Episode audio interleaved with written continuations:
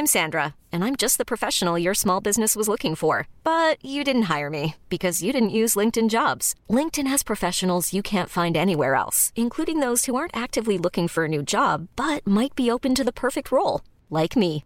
In a given month, over 70% of LinkedIn users don't visit other leading job sites. So if you're not looking on LinkedIn, you'll miss out on great candidates like Sandra. Start hiring professionals like a professional. Post your free job on linkedin.com/achieve today.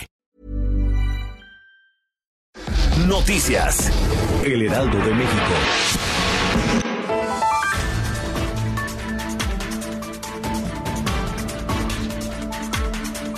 Omisiones de operación entre el conductor del tren 33 y la reguladora son las causas del accidente del pasado 10 de marzo en la estación del metro Tacubaya, donde perdió la vida una persona. Al dar a conocer los resultados de los peritajes hechos en torno al choque, el vocero de la Fiscalía General de Justicia, Ulises Lara, indicó que hubo ocho minutos en donde se tuvieron que tomar decisiones para evitar el deslizamiento del convoy, como el del puesto central de control, de ordenar que se pusiera el freno de estacionamiento, desalojar el tren y prevenir a tiempo al operador del convoy 38, lo cual no ocurrió.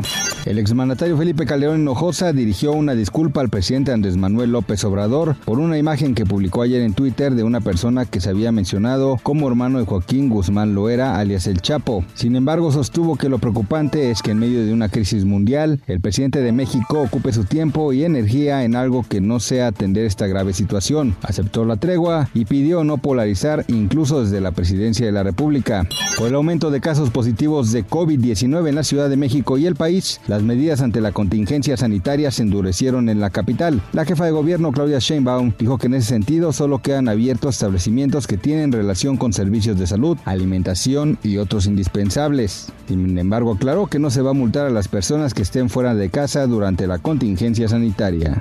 El estreno de Mujer Maravilla 1984 se retrasó dos meses por la pandemia que provocó el COVID-19 y ya no llegará al cine el 5 de junio como estaba previsto, sino el 14 de agosto. Esto según lo informó la distribuidora Warner Bros. Pictures. La cinta protagonizada por Gal Gadot y dirigida por Patty Jenkins espera repetir el éxito de la primera película, que recaudó 822 millones de dólares en la taquilla a nivel mundial.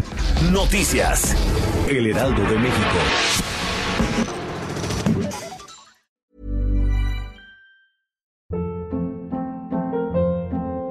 Hold up. What was that? Boring. No flavor. That was as bad as those leftovers you ate all week. Kiki Palmer here, and it's time to say hello to something fresh and guilt-free. Hello Fresh. Jazz up dinner with pecan-crusted chicken or garlic butter shrimp scampi. Now that's music to my mouth. Hello Fresh. Let's get this dinner party started. Discover all the delicious possibilities at hellofresh.com.